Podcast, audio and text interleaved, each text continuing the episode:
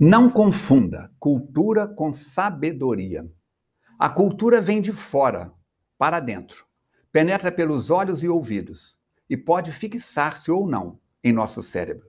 A sabedoria, ao contrário, nasce de dentro de nós e se exterioriza, surge no coração e só pode ser adquirida por meio da meditação.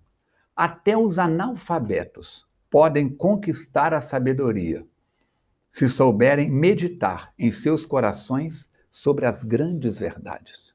Uma coisa é conhecimento. Conhecimento a professora ministra na sala de aula. Ela vem do saber, do educare. Não, como é que é? Do educere. Já a educação, a luz que vem de dentro, vem do educare. Precisamos de pensar nisso. Muitas pessoas perguntam, Falcone, como é que Jesus deu conta de fazer o que fez com homens e mulheres de cultura tão primária? E a resposta é delicada. Eram homens e mulheres de cultura tão primária, mas eram espíritos que foram preparados para consolidar, após o seu retorno ao mundo espiritual, as realidades do espírito. Dois mil anos se passaram e quem sabe você é um deles. Com o que pensa, com o que fala, com o que faz. Começamos hoje a nossa o nosso podcast de número 51. É a sexta temporada e ele vai ter o título de Personagens do Novo Testamento. Personagens do Novo Testamento, porque nós vamos falar de homens e mulheres citados pelos quatro evangelistas. Homens e mulheres que você vê falar deles, mas muitas vezes não sabe quem são, de onde vieram. Em feliz momento, o Mundo Espírita, órgão de divulgação da Federação Espírita do Paraná, iniciou em janeiro de 2003 uma série de trabalhos com o título de Personagens da Boa Nova. 43 capítulos eles construíram e transformaram num livro extraordinário com este título que está à sua disposição. Você pode entrar no site da FEP, Federação Espírita do Paraná, e ter acesso a adquirir a obra. Nós vamos compartilhar com vocês conteúdo tirado dessa obra e de outras obras. Para quê? É o reencontro com essas criaturas onde Jesus nos convida para a experiência transcendental de ampliar os horizontes da sua, da minha, da nossa mente. É mergulharmos na alma do povo, naqueles dias que já se foram.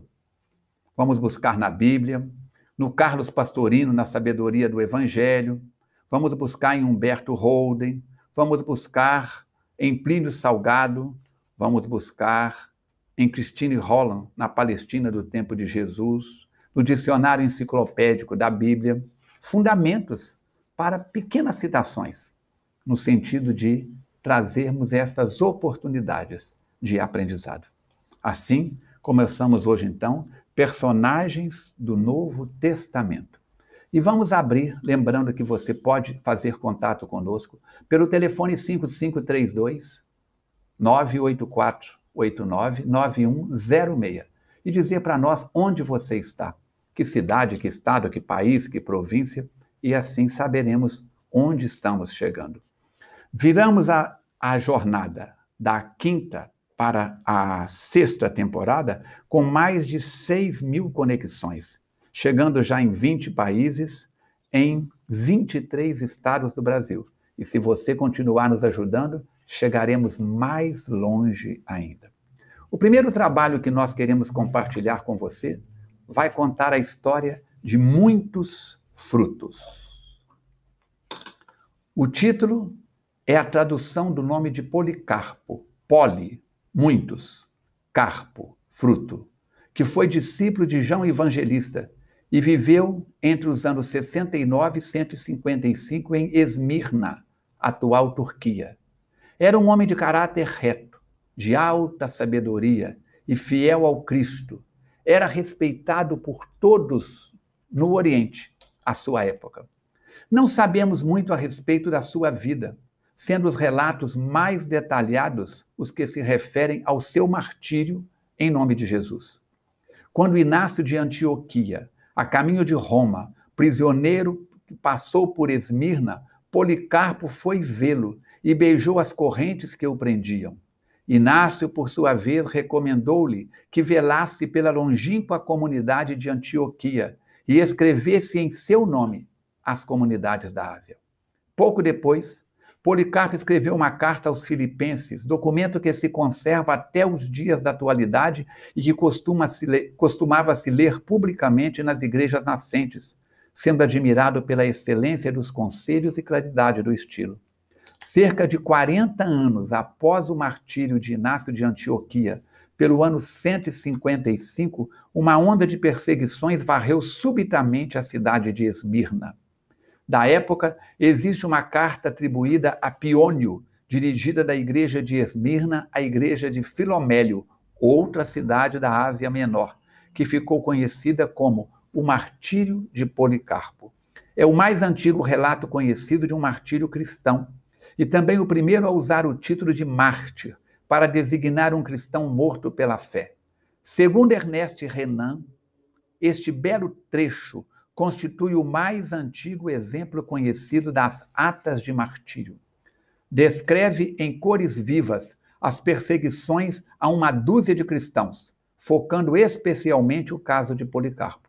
Em três dias, antes de ser preso, Estando refugiado em uma pequena propriedade, conforme lhe aconselharam amigos, teve um sonho em que viu seu travesseiro queimado pelo fogo. Despertando, disse aos companheiros: Devo ser queimado vivo. Delatado por um escravo que não suportou a tortura que foi submetido, Policarpo teve a casa em que se encontrava totalmente cercada. Levantou-se da cama onde repousava e desceu para conversar com os que tinham vindo prendê-lo. Alguns se sentiram envergonhados ao lhe descobrirem a veneranda e anciã figura. Policarpo pediu aos, aos que o obrigavam que dessem de comer e beber aos soldados e lhes pediu tempo para orar. Chegada a hora de partir, fizeram-no montar num jumento e levaram-no para a cidade. Era um sábado. O chefe da polícia, de nome Herodes, e seu pai Nicetas foram até ele e insistiram para que ele oferecesse sacrifícios a César. Assim, seria perdoado. Não conseguindo seu intento, empurraram-no com tal violência que ele machucou a perna. Sem reclamar de coisa alguma, entrou andando no estádio e foi levado até o procônsul Estácio Quadrato. Pensa na tua idade, disse-lhe o procônsul. Muda teu modo de pensar. Que mal há em oferecer sacrifícios e fazer tudo mais para salvar-se. Renega o Cristo e estarás livre.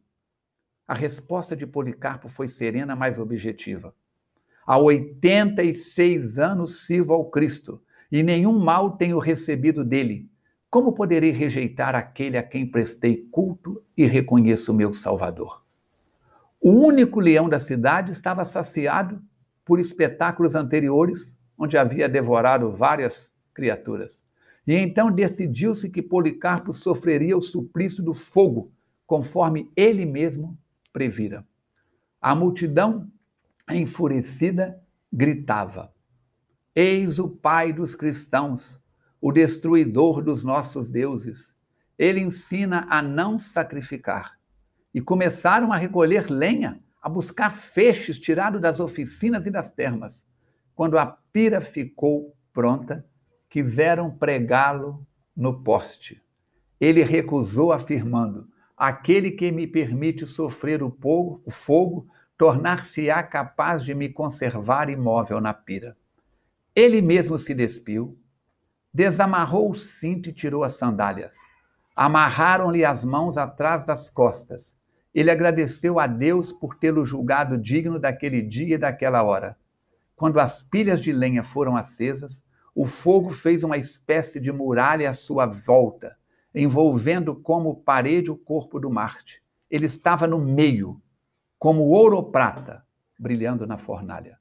Então, o carrasco subiu a pira e o apunhalou. Era o dia 23 de fevereiro do sétimo dia das calendas de março, dia do grande sábado, na oitava hora. Quando os cristãos foram reivindicar o corpo, as autoridades mandaram reduzir-o a cinzas, com temor que passassem a adorá-lo. Mais tarde, no entanto, os discípulos conseguiram retirar do fogo alguns dos ossos, colocados em lugar conveniente. E hoje, nós reclamamos porque uma dorzinha dói aqui, porque alguma coisa sai fora do nosso controle. Iniciamos assim essa jornada, a nossa sexta temporada, o episódio 51 com este material sobre Policarpo, convidando você às reflexões. Leia há dois mil anos. Sejamos nós também os frutos que amadurecem, que nos transformamos, que nos reequilibramos com a mensagem de Jesus. Os tempos se foram, os tempos continuam. Nossos corpos podem envelhecer, mas nós espíritos estaremos sempre jovens se seguirmos os ensinamentos de Jesus. Pela sua companhia, muito obrigado. Sejamos policarpos do século XXI. Que Jesus te abençoe, abençoe o seu lar, o seu trabalho, os seus momentos graves, os seus momentos agudos, os seus momentos de acertos, os seus momentos falhos mas perseveremos, porque conforme está no Evangelho, somente os que perseverarem verão a Deus. Das oito horas pela manhã até a meia-noite, terá sempre um amigo pronto para atendê-lo com uma mensagem de otimismo. Deixe o seu nome para orações de familiares, afetos ou desafetos, encarnados e desencarnados, e faremos circuito de preces em seu favor. Até o nosso próximo podcast, se Deus quiser e ele quer.